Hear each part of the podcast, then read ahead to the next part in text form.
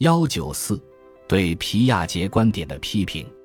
虽然皮亚杰的观点非常有影响力，但也并非未受任何挑战。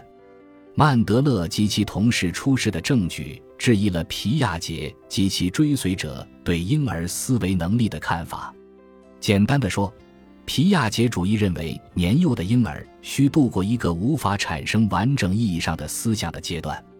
曼德勒则认为，思维能力不止于皮亚杰提出的那些。有证据表明，儿童早期就存在知觉概念化。有一个实验让四个月大的婴儿观看两部讲述复杂内容的影片，但是只有一个声道的配音。婴儿偏爱观看与声音匹配的影片。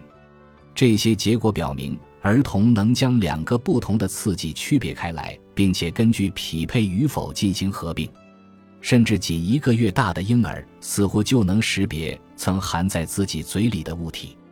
在一项研究中，给一个月大的婴儿两种橡皮奶嘴，一种表面有凸起，一种表面光滑。在不让婴儿看到的情况下，先让他们习惯奶嘴，再取走。接着向婴儿呈现这两个奶嘴。婴儿对那个仅在自己嘴里感受过的奶嘴注视得更持久，这说明婴儿完成了对两种相似的信息模式的中央加工，并且暗示其具有跨知觉模式来辨认物体。曼德勒提出，儿童心理学家收集到的一些关于概念化能力的证据是建立在动作行为的基础上的。儿童看上去缺乏概念能力。其实可能是因为没有动作能力。来自各方面方面的批评认为，儿童拥有复杂的逻辑运算的年龄可能比皮亚杰认为的要早得多。他们还提出，其他过程可能对儿童能否表现出某种特定能力起到至关重要的作用。尽管如此，皮亚杰的支持者还可以宣称。前面引用的研究仅仅说明了那些决定认知进步的基本过程比预期出现的早。基本的运算图示、渐进式的整合与协调的基本顺序仍然是对于儿童认知发展的合理解释。然而，这个基本信条也受到了挑战。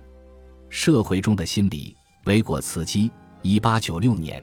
维果茨基出生于白俄罗斯的明斯克与俄国的斯摩棱斯克之间的一个名为奥尔沙的小镇上。他是一个聪明、活泼又好奇的少年。高中毕业时获得了奖学金金奖。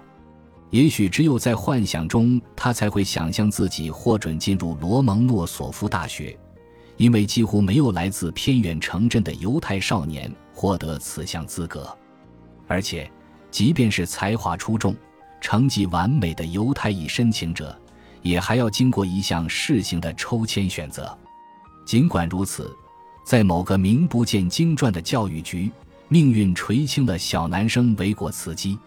拜天所赐，他赢得机会，并开始了在俄国心理学史上无可比拟的智慧事业。他早年的学生和合作者中不乏前苏联杰出的心理学家。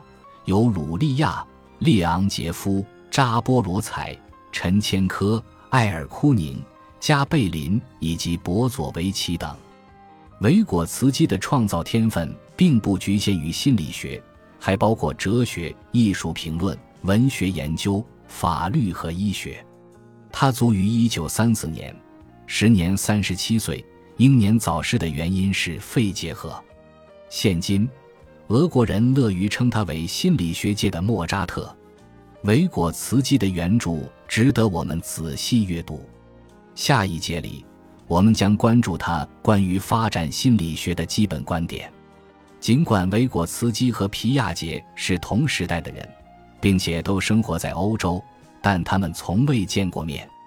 他们对彼此的研究也不了解。但维果茨基远早于对方听说皮亚杰。下划线以下划线十三下划线以下划线十三，他们的理论有相似之处，也有不同见解。讨论维果茨基理论的一种方式，就是将它与皮亚杰进行对比。